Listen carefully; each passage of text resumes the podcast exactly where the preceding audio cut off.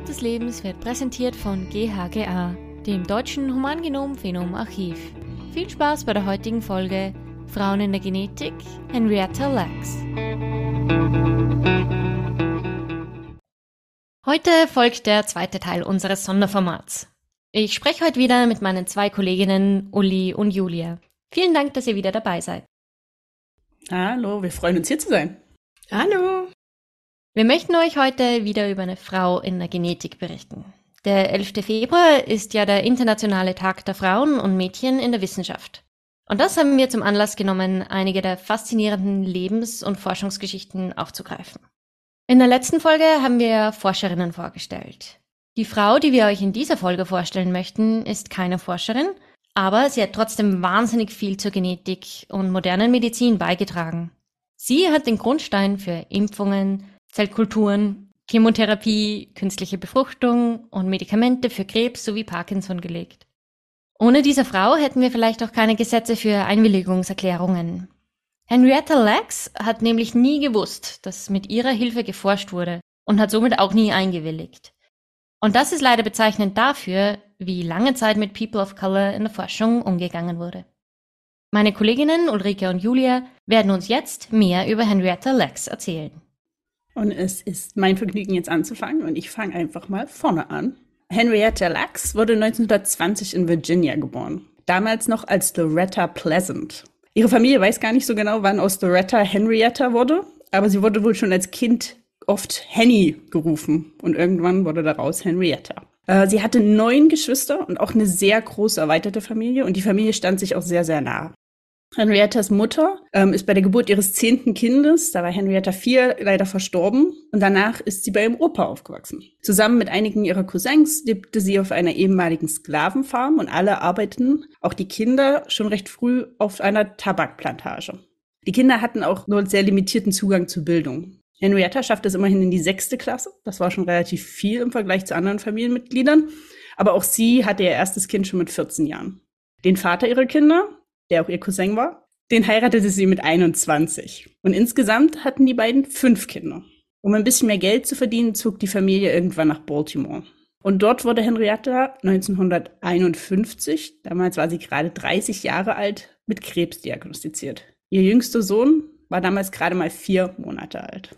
Behandelt wurde sie im Johns Hopkins Krankenhaus in Baltimore. Das war ein öffentliches Krankenhaus, das auch viele Menschen behandelte, die kein Geld hatten oder nur sehr wenig. Und darunter sehr viele Afroamerikaner.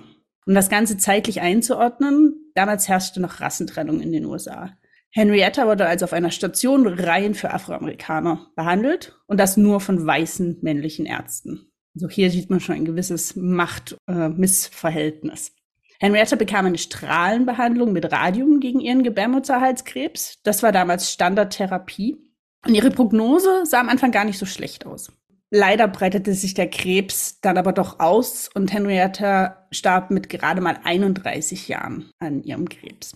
Was aber weder sie noch ihre Familie wusste, ist, dass die Ärzte eine Biopsie ihres Tumors entnommen hatten. Und das nicht zu rein diagnostischen Zwecken, sondern für die Forschung. Ähm, in der Zeit waren Einwilligungserklärungen weder gesetzlich vorgeschrieben, noch routinemäßig wurden diese angewendeten ausgefüllt. Aber viele der weißen Ärzte hatten noch eine andere Begründung dafür, warum Patientinnen auch ohne ihr Wissen Proben für die Forschung geben sollten. Die Behandlung für die Afroamerikaner war ja kostenlos. Die Biopsien sahen die Ärzte also als eine Art Bezahlung. Einverständniserklärung nicht nötig. Ähm, und Henrietta war keineswegs ein Einzelfall. Zu diesem Zeitpunkt wurde bei vielen Frauen mit der gleichen Diagnose sowie anderen Krebspatienten im John Hopkins Krankenhaus Biopsien entnommen. Und alle gingen an denselben Mann, Dr. Gay. Der hatte ein großes Ziel. Er wollte Zellen außerhalb des Körpers wachsen lassen, in der sogenannten Zellkultur. Zu diesem Zeitpunkt konnte man menschliche Zellen aber nur sehr kurz außerhalb des Körpers am Leben halten. Mäusezellen hingegen konnte man schon seit ein paar Jahren ganz gut in Zellkultur züchten. Dr. Gay war aber davon überzeugt, dass auch menschliche Krebszellen in Kultur wachsen können. Denn Unsterblichkeit und dieses extreme, exzessive Wachstum sind ja Kerneigenschaften des Krebs. Und er versuchte also mit Proben von den schwarzen Patienten, ohne deren Wissen, genau das zu tun, Krebszellen in Zellkultur zu züchten. Und Henrietta Lacks Zellen waren die ersten, bei denen es funktionierte. Die ersten, die in Zellkultur überlebten. Genannt wurden die dann HeLa. He für Henrietta und La für Lachs. Und HeLa-Zellen sind unglaublich pflegeleicht. Die Zellen wachsen in Suspension, das heißt, die tun einfach in einem Medium, das voll mit Nährstoffen für Zellen ist, herumschwimmen und sind glücklich und zufrieden. Und solange man immer neue Nährstoffe in diese Flasche hinzufügt, verdoppeln die sich alle 24 Stunden. Also sie wachsen enorm schnell. Und sobald diese Nachricht, dass es menschliche Zellen in Zellkultur gab, sich in, in der Forschungsgemeinde ausbreitete, wollten alle Forscher diese auch nutzen. Und das taten sie auch. Es gibt Hochrechnungen, wie viele dieser HeLa-Zellen bisher gezüchtet wurden. Und das sind unglaubliche 50 Tonnen. Das kann man sich irgendwie gar nicht vorstellen, aber in den letzten 70 Jahren wurden 50 Tonnen dieser Zellen in Laboren auf der ganzen Welt kultiviert. Und die Zellen leben mittlerweile auch schon länger außerhalb Henrietta Lachs Körper, als sie jemals innerhalb gelebt haben, weil sie ja schon mit 31 verstorben ist. Und mit diesen 50 Tonnen an Zellen wurde ziemlich viel Gutes für die Forschung erreicht. Einer der ersten großen Forschungsfortschritte, an denen HeLa-Zellen beteiligt waren, war der Polio-Impfstoff. Ähm, und zwar hat man da festgestellt, dass HeLa-Zellen super Fabriken sind für den Virus. Man hat die Zellen also genutzt, um den Poliovirus herzustellen und zu produzieren. Und so konnte man zum einen mehr über den Virus lernen und auch testen, ob Impfstoffe funktionieren. HeLa-Zellen waren auch schon im Weltraum Dort wurde der Effekt der Schwerelosigkeit auf menschliche Zellen getestet. Sie wurden auch bei Atombombentests äh, Radioaktivität ausgesetzt, um zu sehen, gerade während des Kalten Kriegs, wie menschliche Zellen darauf reagieren und wie man sie schützen könnte. Und auch in der Genetik gab es große Fortschritte wegen der HeLa-Zellen. Zum einen dachte man lange Zeit, dass Zellen 48 Chromosomen haben. Mittels HeLa-Zellen fand man raus, dass es 46 sind. Und wenn man weiß, wie viele Chromosomen in einer normalen Zelle sind, kann man dann natürlich Unterschiede in Krankenzellen besser identifizieren. Auch verschiedene Methoden wurden mit HeLa-Zellen entwickelt, so zum Beispiel FISH. Das steht für Fluorescence in situ Hybridization und ist eine Methode, um Chromosomen farbig zu markieren. Die Bilder sind sehr cool, also gerne mal googeln. Und mit Hilfe dieser Methode kann man dann auch Chromosomen zählen und eine ungewöhnliche Anzahl identifizieren. Und das wird zum Beispiel in der Pränataldiagnostik genutzt.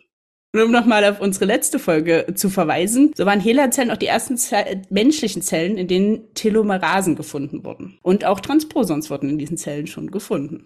Aber es gab auch noch mehr Nobelpreise, die auf Forschung zu HeLa-Zellen basieren. So konnte Harald Zurhausen zeigen, dass Viren, um genau zu sein, HPV, Krebs auslöst. Und zwar wurde Henriettas Krebs, was ja ein Gebärmutterhalskrebs war, von einem besonders aggressiven Strang von HPV-18 ausgelöst. Und aufgrund dieser Ergebnisse konnte schlussendlich ein Impfstoff gegen den Krebs gefunden werden. Dieser wird heute weltweit angewendet und rettet Millionen von Leben. Henriettas Zellen haben auch dazu beigetragen, herauszufinden, wie HIV an Zellen andockt und warum Viren so gerne gerade Immunzellen befallen. Und neben diesen zahlreichen individuellen Erfolgen erlaubten die Zellen aber auch einen Riesensprung in Zellkulturtechniken. Man hat zum Beispiel gelernt, wie man Zellen einfriert oder wie man sie nutzen kann, um Medikamente zu testen. Und so konnten die Zellen teilweise zumindest Labortiere ersetzen. Erstmals gab es auch eine Standardisierung in der Forschung. Alle konnten mit den gleichen Materialien arbeiten. Die gleichen Zellen, das gleiche Nährmedium. Und so konnten Ergebnisse zwischen Laboren und auch zwischen Kontinenten verglichen werden. Und das war ein Riesenfortschritt für die Forschung. Das klingt ja eigentlich nach einer super Geschichte. Also super viele Menschen haben Henrietta ihr Leben zu verdanken.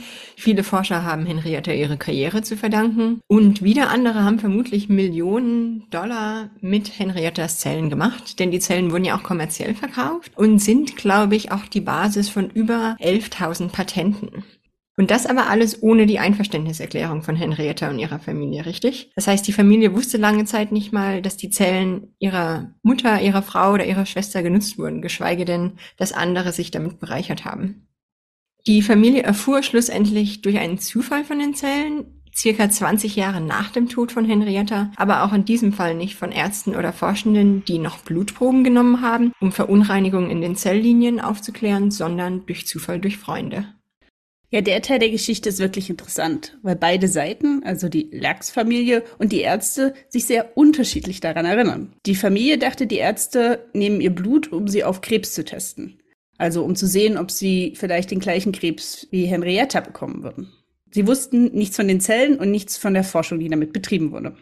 Die Ärzte hingegen sagen, sie hätten die Zellen erwähnt und sie gingen auch einfach davon aus, dass die Familie von den Zellen und ihrem internationalen Erfolg in der Forschung wussten. Die Wahrheit liegt wahrscheinlich irgendwo dazwischen. Die Familie verstand viel von dem, was die Ärzte sagten, einfach nicht und die Ärzte erwarteten viel zu viel Vorwissen von der Familie.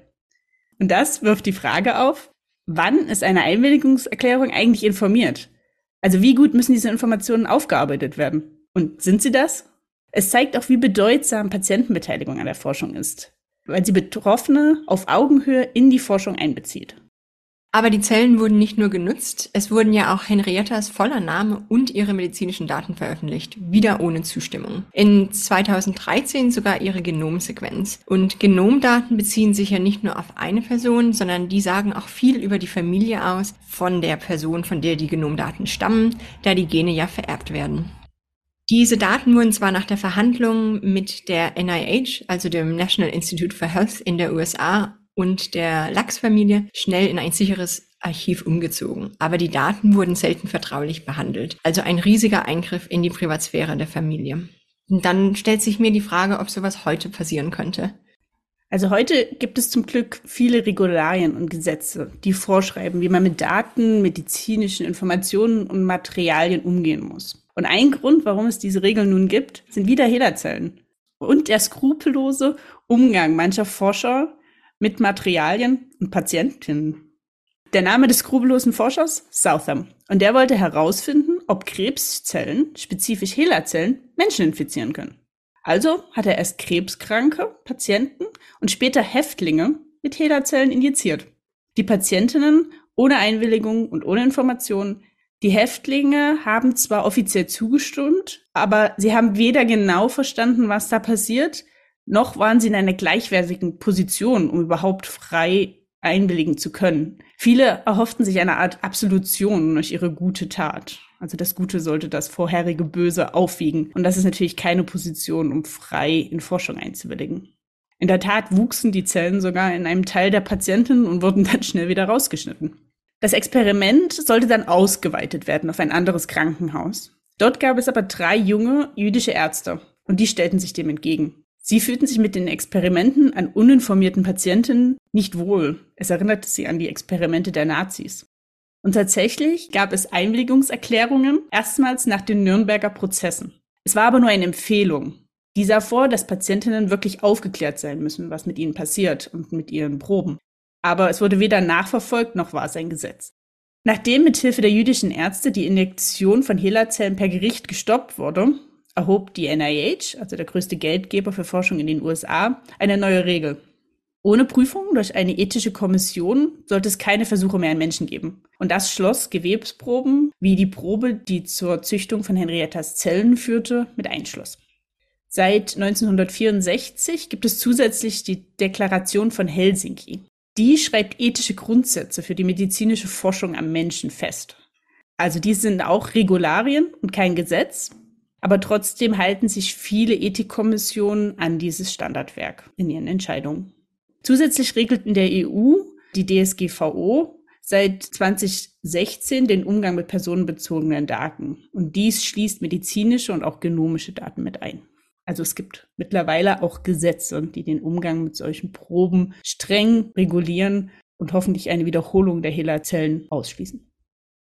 Um nochmal auf die Familie zurückzukommen, die hat das Ganze zum Teil auch sehr mitgenommen. Vor allem Henriettas Tochter Deborah, die wie die ganze Familie einfach nicht viel verstanden oder manches falsch verstanden hat. Die Zellen wurden ja zum Beispiel geklont und Deborah hatte da wohl lange das Bild im Kopf, dass irgendwo in der Welt Klone ihrer Mutter herumlaufen, wie zum Beispiel Dolly das Schaf. Das ist natürlich nicht der Fall, aber es zeigt deutlich, was passieren kann, wenn man Betroffene und ihre Familie nicht aufklärt und sie nur Teile der Informationen aus verschiedenen Medien vorgespielt bekommen. Die Familie hat sehr lange für die Würdigung ihrer Mutter und auch für finanzielle Kompensation gekämpft. Letztes Jahr haben sie auch wirklich äh, Geld zugesprochen bekommen von einer Firma, die jahrelang HeLa-Zellen verkauft hat und damit Millionen gemacht hat. Aber auch von Seiten der Forschung wurden HeLa-Zellen und was sie geleistet haben für die moderne Medizin mittlerweile gewürdigt. So hat Atlanta zum Beispiel den 11. Oktober 1996 zum Henrietta Lacks Tag ernannt und es findet jährlich eine Konferenz rund um Frauengesundheit in ihrem Namen statt. Dabei wird besonders der Beitrag der Afroamerikaner zur medizinischen Forschung gewürdigt. Johns Hopkins hält jährlich eine Memorial Lecture in ihrem Namen. Henrietta Lacks ist mittlerweile auch Teil der, Woman, der National Women's Hall of Fame in den USA. Und auch die WHO hat ihren Nachfahren einen Preis in Anerkennung ihres Beitrags zur Forschung gegeben. Wer mehr über Henrietta, ihr Leben ähm, und ihren Beitrag zur modernen Medizin erfahren würde, dem kann ich nur das Buch von Rebecca Schlott ans Herzen legen. Die Unsterblichkeit der Henrietta Lacks, die Geschichte der Hehlerzellen. Das liest sich wirklich super und beleuchtet neben dem Wissenschaftlichen auch wirklich, was das ganze Geschehnis mit ihrer Familie gemacht hat. Und zeigt wirklich, dass da Menschen dahinter stehen und halt nicht einfach nur eine Zelllinie. Vielen Dank, Uli und Julia, für diesen spannenden Beitrag zu Henrietta Lacks. Im ersten Teil dieser Doppelfolge haben wir ja über wissenschaftliche Preise und Frauen gesprochen. Henrietta Lacks war keine Forscherin und wäre dadurch auch nie für diese Preise in Frage gekommen. Aber ihre Zellen haben dazu beigetragen, dass viele andere, vor allem Weiße, forschende Preise bekommen haben. Selbst wenn Henrietta Lacks Forscherin gewesen wäre, statistisch gesehen wäre ein Preis für sie nicht sehr wahrscheinlich gewesen. Frauen sind immer noch sehr stark unterrepräsentiert. Zum Beispiel sind nur 6% der Preisträger eines Nobelpreises Frauen. Es gibt nur 27 Frauen in den naturwissenschaftlichen Kategorien, davon ist eine Chinesin, aber der Rest der Preisträgerinnen sind weiß. Nur 1,6 Prozent der Nobelpreise sind bis jetzt an schwarze Menschen gegangen. Bis jetzt waren diese nur in Wirtschaft, Frieden und Literatur, also nicht in den Naturwissenschaften. In Kombination bedeutet das, dass bis jetzt nur vier schwarze Frauen einen Nobelpreis bekommen haben, von insgesamt über 600 Nobelpreisträgerinnen und Nobelpreisträgern. Das heißt jetzt natürlich nicht, dass Menschen mit anderen Ethnizitäten keinen Einfluss auf die Wissenschaft haben. Es heißt, dass die Gründe, warum People of Color weniger Preise gewonnen haben, systemisch sind. Zum Beispiel ist der Zugang zur Bildung immer noch nicht gleichberechtigt. Akademische Forschung war und ist eine elitäre Institution, die von Rassismus natürlich nicht verschont bleibt. People of Color müssen immer noch gegen Stereotypen ankämpfen und es fehlen Rollenmodelle, Mentoren und oft auch Möglichkeiten zum Netzwerken. Wir verlinken euch in den Show Notes eine Liste aktueller und interessanter Genetiker und Genetikerinnen of Color. Übrigens in der Folge 12 erfahrt ihr mehr über die informierte Einwilligung in der Forschung. Dieser Podcast wurde präsentiert von GHGA. Wir bieten Infrastruktur, in welcher Genomdaten sowie weitere medizinische Daten sicher gespeichert und kontrolliert zugänglich gemacht werden können. Das Projekt wird von der Deutschen Forschungsgemeinschaft finanziert und ist Teil der nationalen Forschungsdateninfrastruktur. Weitere Informationen findet ihr unter www.ghga.de.